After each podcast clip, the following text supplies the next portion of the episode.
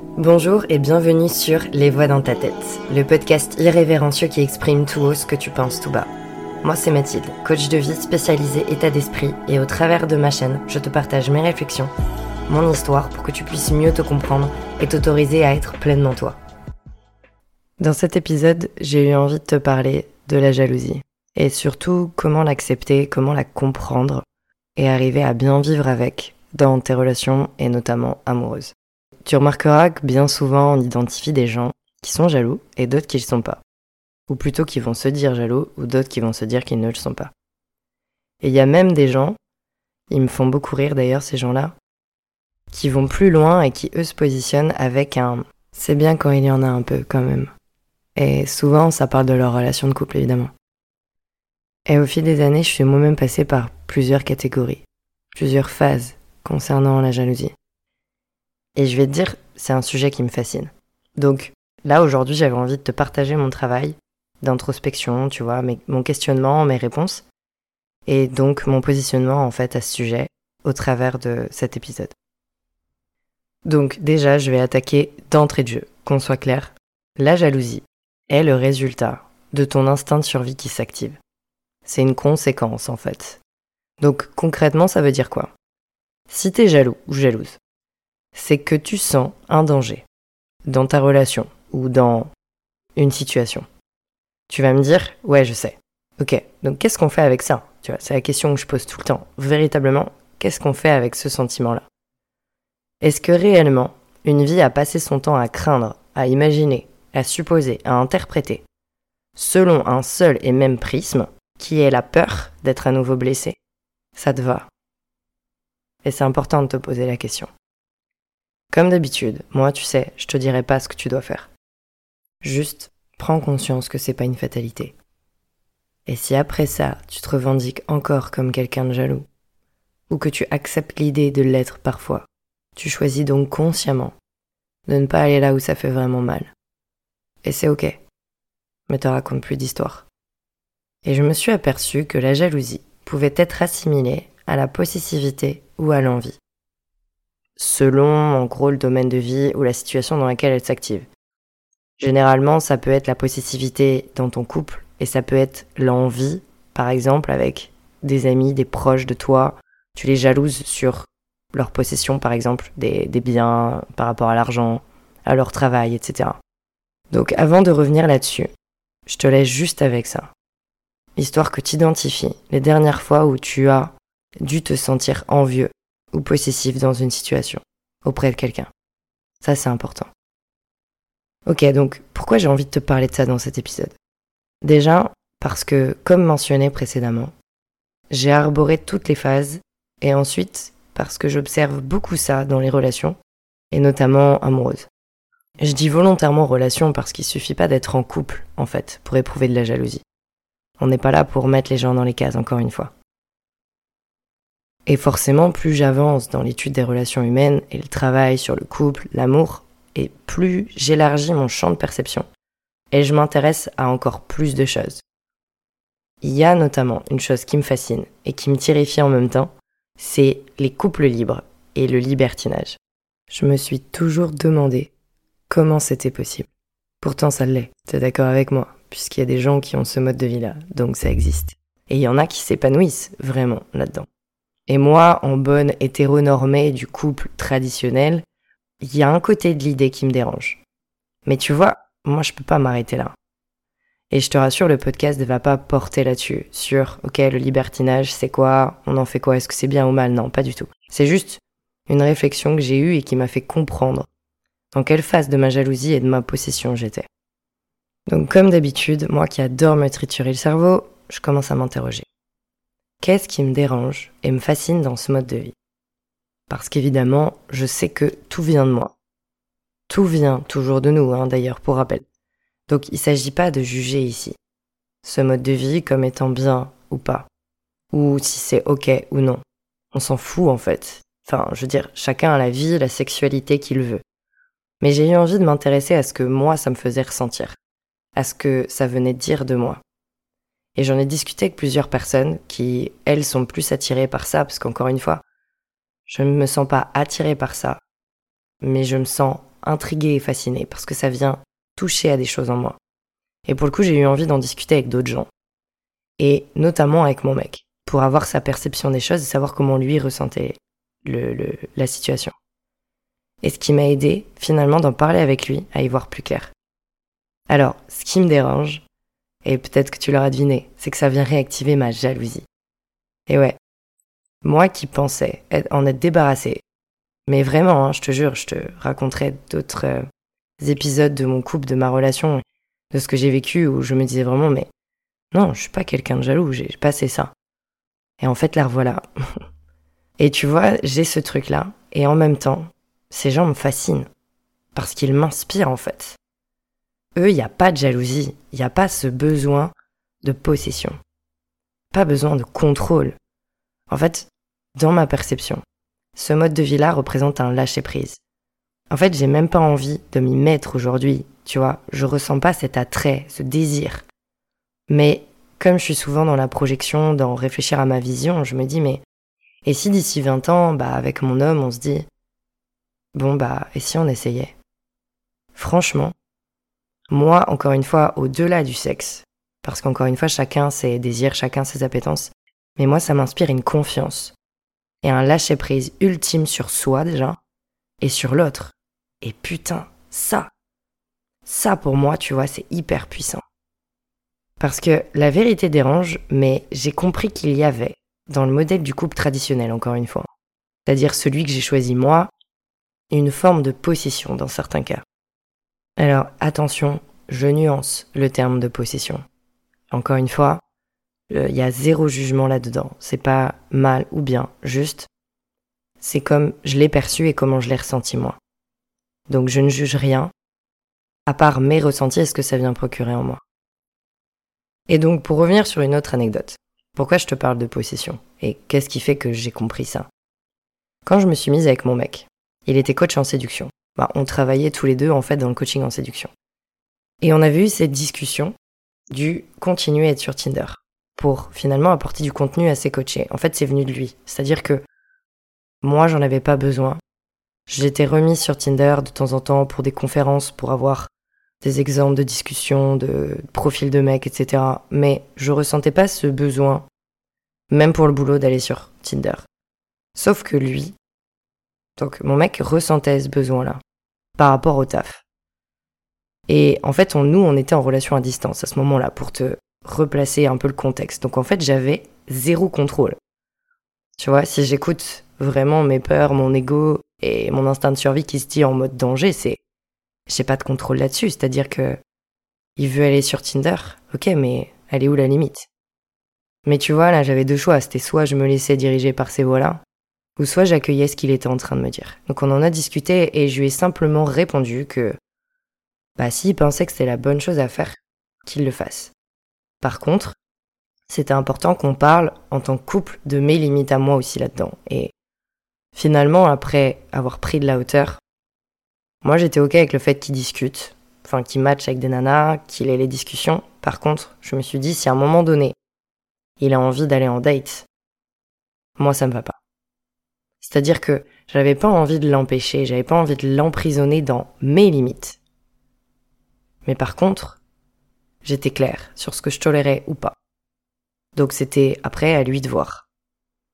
Après, lui m'affirmait que de toute façon, il n'avait pas envie des autres nanas, et que c'était juste que lui, ça venait titiller son syndrome de l'imposteur en tant que coach en séduction en fait. C'est-à-dire que s'il n'était pas sur les sites de rencontres, il se sentait pas légitime pour coacher les gars. Et tu vois, une fois que tu discutes vraiment avec les personnes, plutôt que de te focaliser sur tes ressentis, ton instinct de survie qui voit le danger, en fait là je me suis dit mon mec est juste en train de faire preuve de vulnérabilité et de me dire qu'il se sent pas assez dans son rôle actuel. Et ça, c'est super intéressant parce qu'en fait, au fur et à mesure de ce truc-là, donc il a été bien sûr sur Tinder, on était ensemble, même des fois il me partageait un peu les discussions, les profils de Nana avec qui il matchait, etc. Et il s'est rendu compte dans ses coachings qu'il était bien plus inspirant et percutant quand il parlait de notre couple, plutôt que des pseudo-nanas à qui il parlait sur Tinder. Donc, bref, c'était un petit aparté pour te poser le contexte. Donc voilà, en gros, je sortais à distance avec un homme qui était toujours sur les sites de rencontres. Pour le boulot, ok. Mais si j'écoutais vraiment ce qu'il y avait en moi, je me disais, mais dans mon modèle à moi, c'était no way en fait. J'avais une voix qui me disait, mais t'imagines s'il en trouvait une qui lui plaît plus? Et tu vois, c'est là où je te dis que il y a plusieurs stades de jalousie. Mais paradoxalement, ça se passait hyper bien. Ce truc-là d'être en relation à distance, et on était plus ou moins tous les deux sur Tinder. Et tu sais pourquoi? Parce que j'avais confiance en moi.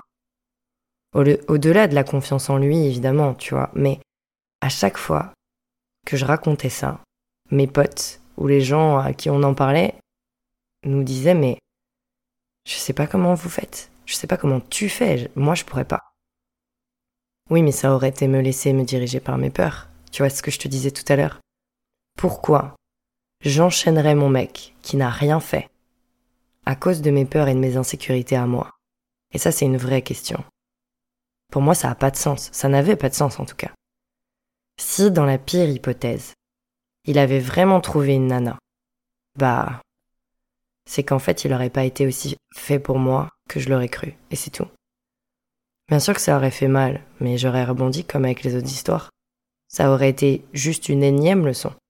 Bon, je fais la maline, mais je te cache pas que j'ai eu un moment où il m'a dit tout content qu'il avait retrouvé une nana qui lui plaisait de ouf à une époque, avant moi du coup, mais qui habitait trop loin et qui aujourd'hui habitait proche de chez lui.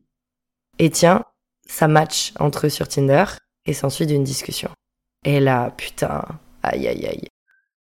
J'étais là, coucou jalousie, ça faisait longtemps, qu'est-ce que tu deviens? Donc je commence à accueillir un peu mes émotions, je vais pas rentrer dans les détails, mais j'ai clairement eu envie de le démarrer. Parce qu'en plus, lui, il arrive comme une fleur, il me raconte ça, et je me sentais tellement blessée. Mais après un brainstorming un peu houleux, mais posé tout de même, tu vois, avec ma jalousie, où on a discuté, j'ai compris une chose. Je suis convaincue, même encore aujourd'hui, hein, de ma valeur dans notre couple. J'ai pas peur de le perdre à cause d'une autre. Je sais ce que je vaux. Je sais ce qu'on vaut ensemble, tu vois, en tant que couple. Et je sais qu'il le sait, qu'on vit un truc de ouf. Mais à l'époque, la relation à distance qu'on avait me challengeait. Elle venait réactiver des insécurités, des blessures que j'avais. Déjà, moi, mon langage de l'amour, c'est beaucoup le verbal. Et lui, c'est le tactile. Donc, à distance, t'imagines bien qu'il y avait un souci en fait, j'avais pas ma dose d'amour et mon besoin d'être rassurée. Et quand il m'a parlé de cette femme qui lui plaisait et qui, elle, du coup, contrairement à moi, vivait proche de lui. Et là, j'ai compris que j'avais pas autant confiance en moi que ça. Mais aussi que, au-delà de la confiance en moi, j'étais pas ok avec notre modèle de relation. Et si je te raconte ça, c'est aussi pour te montrer que la jalousie est aussi un indicateur de ça. Que finalement t'es pas à la bonne place, ou plutôt à la juste place pour toi. Je me sentais en sécurité avec lui, mais la distance me challengeait trop. Et c'est important que tu sois conscient de ton rythme. Parce que oui, ça vient montrer mes failles, ça vient montrer des blessures que j'ai pas résolues. Mais en fait, comme je dis toujours, chacun son rythme. C'est ok, tu peux pas être toujours au top, toujours dans ta force. La vulnérabilité est ce qui fait partie de ta part. C'est important de l'accueillir aussi et la personne que tu aimes ou avec qui tu es en relation en tout cas est censée comprendre ça. Et là moi je me rendais compte que bah en fait la distance c'était trop pour moi. Et aujourd'hui on vit ensemble donc j'ai plus ce challenge. Donc je, je me sens pas en danger, j'ai pas ma jalousie qui s'active. Je sais que avec mon mec on est beaucoup à regarder aussi les gens autour de nous et régulièrement, il me dit Ah, cette femme, elle est belle, regarde comment elle est faite, ce qu'elle dégage. Moi, pareil avec les hommes, et ça me provoque pas d'insécurité. Je sais qu'on en parle, mais en même temps, on se dit ça, mais on sait pertinemment à côté que il n'y a aucune autre personne qui nous fait vibrer à part l'un et l'autre. Et ça me suffit, en fait, tout est dans la communication. Je ressens plus aujourd'hui de jalousie et d'insécurité par rapport à ça. Mais par contre, pour revenir, du coup, c'est une autre phase, tu vois, de la jalousie, à cette discussion sur les couples libres, de me projeter et de m'imaginer dans ce mode de vie, même si aujourd'hui, encore une fois, ça m'attire pas, ça m'a direct fait prendre conscience que j'aurais peur de le perdre. Chose qu'aujourd'hui, dans le modèle actuel de relation que j'ai, j'ai pas peur de le perdre. Mais par contre, dans un mode de vie échangiste, libertin, bref, ce que tu veux. Là, j'aurais peur de le perdre, et du coup, ma jalousie serait activée. Donc en fait, si je résume, il n'y a pas de gens jaloux ou pas. Il y a que des gens blessés. Et ta jalousie, elle est là pour te montrer tes insécurités, tes peurs. Mais après, sans chercher à la changer, parce que, je le répète, mais t'es pas obligé d'aller creuser tout sur tout tout le temps, tu vois. J'ai tendance à trop le faire et je te jure, ça me donne des maux de tête. mais accueille-la comme une partie de toi qui veut s'exprimer. Elle vient mettre en lumière qu'il y a quelque chose à résoudre, à soigner. Ouais, c'est ça, à soigner. Mais c'est pas en emprisonnant ton ou ta partenaire ou en te méfiant des autres que ta jalousie va disparaître. Souvent, on a tendance pour se protéger à s'enfermer dans un petit cocon et dès qu'il y a une personne extérieure qui arrive, là, ça y est. La jalousie, elle s'active et on est en résistance par rapport à ça. Mais accueille-la vraiment comme ta meilleure amie qui vient te guider dans la marche à suivre pour ta relation. Il ne s'agit pas uniquement de travailler sur les blessures qu'elle cache, mais aussi de savoir si tu es dans le bon modèle de relation. Tu vois, tout à l'heure, je parlais de couple libre. Mais si j'enlève ce que ça active en moi, je sais aussi pertinemment qu'aujourd'hui, je ressens pas le désir d'être dans ce modèle. Et que mon partenaire non plus. Ça pourrait, mais justement, j'en ai discuté pour qu'on. Bah, c'est normal, une mise au point, tu vois, pour éviter l'inconfort mutuel. Mais si tu résistes à ta jalousie, tu laisses ton instinct de survie en mode danger. Donc tu restes en lutte, et finalement t'es drivé par ça. Alors que si tu l'écoutes, elle te dira comment agir de façon à pas rentrer en conflit. Tu vois, j'avais eu une discussion aussi avec un de mes coachés, qui lui, à l'inverse de moi, était attiré par ce mode de vie-là. Et du coup, il fréquentait des femmes avec qui c'était compliqué parce que elles, elles n'étaient pas à l'aise avec cette idée-là. Et lui, il sentait qu'il était attiré un peu par le polyamour, c'est-à-dire le fait de potentiellement sortir avec plusieurs personnes en même temps, libertinage, enfin, je t'avoue que je suis pas la plus calée sur tous ces modes de vie-là. Mais j'ai trouvé ça très intéressant parce que quand je le coach, je le questionne un petit peu, on, on creusait. De lui-même, il m'a dit, en fait, je me rends compte que si je suis attirée par ce mode de vie-là, c'est parce que j'ai pas rencontré de femme qui me fait assez vibrer, donc j'ai envie d'expérimenter avec plein de femmes. Je lui dis ok, ça veut dire que si demain tu rencontres une femme qui te fait vibrer, est-ce que tu serais capable d'assumer ce mode de vie? Et là il me dit non. Et donc, je te laisse faire les conclusions que tu veux, mais comme quoi, il y a vraiment plein de choses qui rentrent en ligne de compte dans ces modes de vie-là. Et c'est pour ça que c'est important de ne pas juger. Et d'abord de s'intéresser à toi, tes propres envies, sans se raconter d'histoire en fait. Parce qu'avoir un manque de confiance en soi, notamment dans nos relations amoureuses, parce que, qu'on se le dise, c'est aussi là où c'est le plus difficile à gérer. Dans le boulot, on a aussi des fois où on n'a pas confiance en nous, mais avec l'expérience, la répétition, au fur et à mesure, ça vient. Mais en fait, ça, là, ce qu'on ressent, c'est humain. En fait, non, oh, non, c'est pas vraiment humain. Mais on évolue dans un système, une société où le manque de confiance en soi est récurrent, en fait. Quand tu regardes, c'est très rare les gens qui ont une telle confiance en eux qu'ils n'ont pas de doute, qu'ils n'hésitent jamais. Donc en fait, pas de flagellation. Te mets pas dans la case de Ouais, je suis quelqu'un de jaloux. Ou alors non, moi je m'en fous.